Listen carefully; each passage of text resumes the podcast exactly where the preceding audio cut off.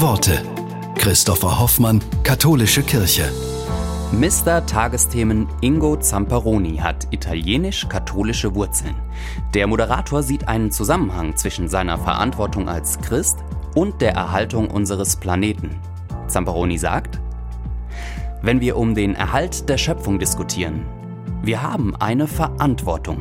Wir sind in gewisser Weise Gast auf Erden.